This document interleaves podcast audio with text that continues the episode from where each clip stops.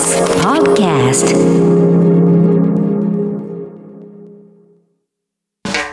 発信型ニュースプロジェクト。荻上チキ。セッション。緊急事態宣言明日にも延長を決定今月7日日曜に期限を迎える緊急事態宣言の延長をめぐって政府は首都圏の1都3県や関西の3府県などについて引き続き延長の方向で最終調整していて明日にも決定される予定です。ただ栃木県については解除する見通しです。新型コロナ対策などを話し合う政府の分科会の尾身茂会長は今日国会で感染状況について減少傾向にあることを認めながらも依然状況は厳しいという認識を示しましたでその上に解除にあたってのことですけどもこれは私前から申し上げた通り解除にあたっては、まあ、3つのことをま考えたらいいんじゃないかと思います。それは一言で言えば、まあ、ステージ3相当に下がるということと、それからまあ感染状況だけじゃなくて、まあ、医療の負荷がだんだんと軽減しているということが明らかなこと、それからまあ解除後解除後ですね、にステージ2にまあだんだんといくという見通しがあるということが重要だと思います。まあ、簡単に言えば、まあ、解除をしてもですね、すぐにリバウンドをするようなことなく、解除した後も比較的定位にあのあの感染のレベルを維持できるというようなの仕方で解除することが必要だと思います。それ時期については解除の時期等々についてこれ国が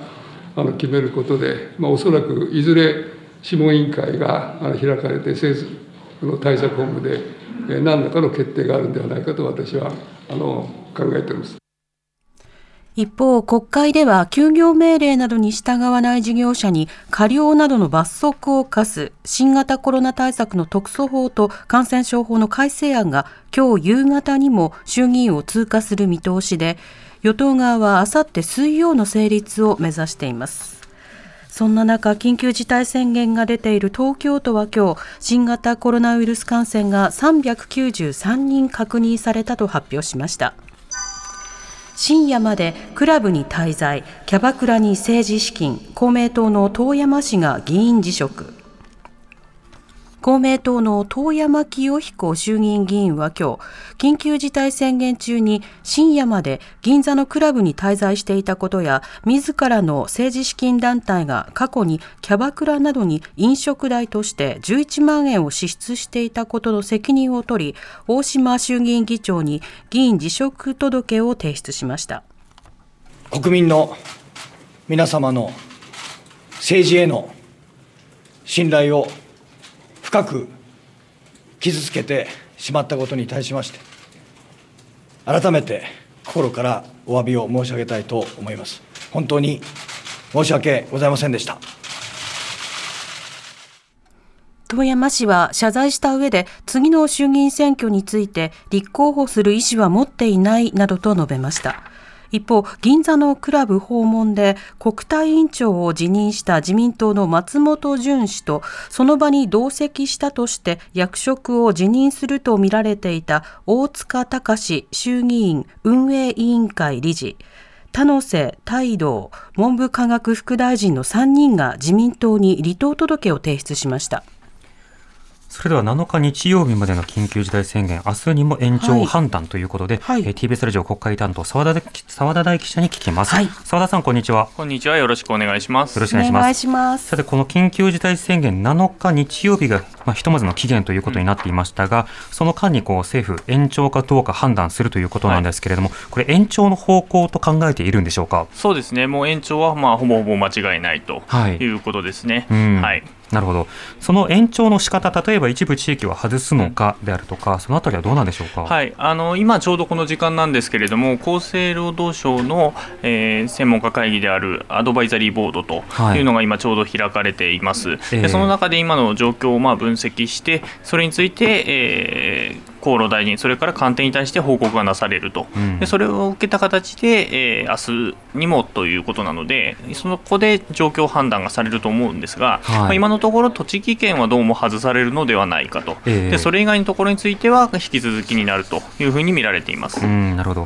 今日東京都ではあの300人台でしたけれども、しかしながらあの医療状況であるとか、総合的に見るということが国会ですでに答弁の中でされていたので、はい、まあ、そのあたり、広く見た上で延長ということになりそうなんですか？そうですね、あの先ほどあの、この分科会のメンバーに話が聞けたんですけれども、はい、そのメンバーも、まあ、医療の専門家だったんですけれども、えー、やはりその数字自体はまあ下がってきているというところはまあ認めながらも、やはり医療状況が改善してないとい。うところについては、まあ、中をつけてまして、えー、そちらが改善しない限りはなかなか厳しそうかなという印象ですね。うん、なるほどではその感染者の減少なんですけれども、その減少に何が効果を発揮したのかなどは、どう政府などは見てるんでしょうか、はい、やはりあの飲食の業界に関して、まあ夜、えー、止めていると、事実上、お店をま閉めてもらっていると。い。うところの効果っていうところは、まあ、認めているところではあるようですね。はい、それ以外のところで、どう減ってるか減ってないかっていうところをまあ分析したいというところのようで、まあ、それについても今日のアドバイザリーボードもですし、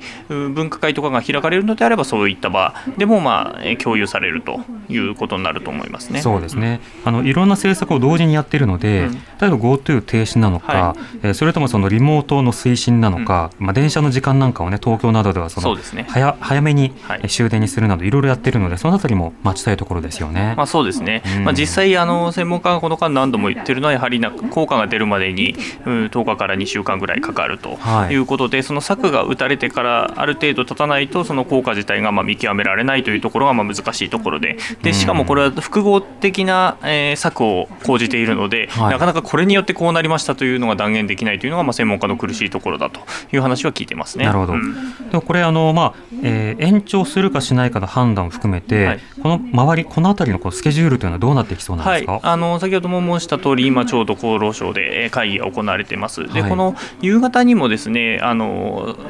官邸に対して報告がなされてその段階でどうも、えー、菅総理が発言するっていうような報道も一部出てたりもしています。はい、で明日以降のスケジュールなんですけれども、まあ、国会でずっとそのあの特措法の審議が行われているので、その合間を縫う形で、うん、えー、各種の会議を行って、国会での説明とかをもろもろやって、はい、明日の夕方ぐらいにどうも、えー、延長という話が正式に決まるのではないかというふうに今の取材取材の段階ではあ見られているということになりますね。なるほど。あとはその延長の期間あ期限であるとか、うんえそれからあの延長を宣言する際の、まあ、手続きですよね、はい、記者会見などをするのかどうかということも、はい、このあたりも気になりますが、どうですか？そうですね、あの会見あの、もし延長する場合は、ですね会見するんじゃないかなというふうに、えーまあ、記者の中では話し合われてるんだけれども、はい、正式な話としては伝わってきてないということですね。なるほど。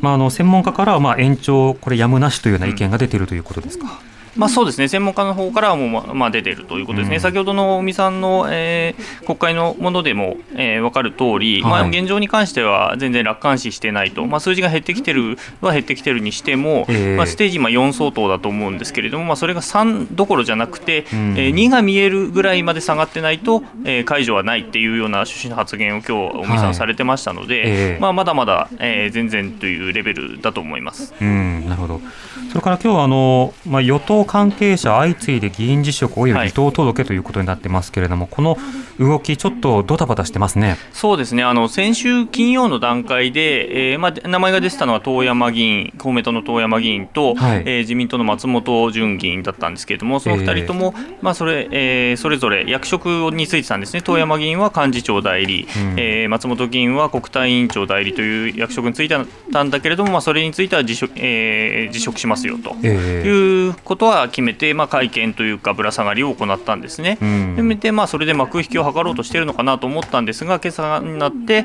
えー、遠山議員の方はもう辞職しますと、議員辞職をしますということで、まあ、先ほど音声聞いていただきましたけれども、ぶら下がり取材に応じたということですね。なるほど。これはあの思った以上に反発、批判の声が大きくて、もうそれに応じなければまとまらないという判断ですか、まあ、遠山議員自体は、あの役職および議員辞職も含めて、はい、えー、27日の段階、先月27日ですから、え水曜日の段階で、えー、党に対して身体伺いを出していたそうではあるんですね、ただ、えー、あの先週のそのぶら下がりも取材したんですけれども、その時の印象では、まだあの議員辞職までは考えてないようなニュアンスの話をされていたので、うん、やはりこの週末、えー、かなり声、えー、いろんな声が寄せられたという話は、遠山議員、今日のぶら下がり取材の中では話してまして、はい、まあ、相当厳しい声を受け止めて、えー、そう判断せざるを得なかった、辞職を判断せざるを得なかったという状況にまあ追い込まれたのではないかなというふうに見られてます、まあ、このあたりの出所進退の判断については、ある種その同議論というよりは、その時その時のまあ世論の反発の程度をどう見積もるかということが関わってきますけれども、まあ今年選挙ということもありますので、そうですね。まあ、そのあたりを厳しくより見ているという点もありそうですね、まあ、特に公明党に関しては、あの支持組織のあの創価、えー、支持母体の創価学会の関係者から、はい、まあ、この手の問題に関する、まあ、厳しい意見というのはかなり寄せられやすいというところで、やっぱり自民党とはそこはちょっと判断は違うということになったんだと思いますね。わかりました。澤田さんありがとうございました。はい、失礼しました。ございました。TBS ラジオ国会担当の澤田大記者に聞きました。荻上チキ。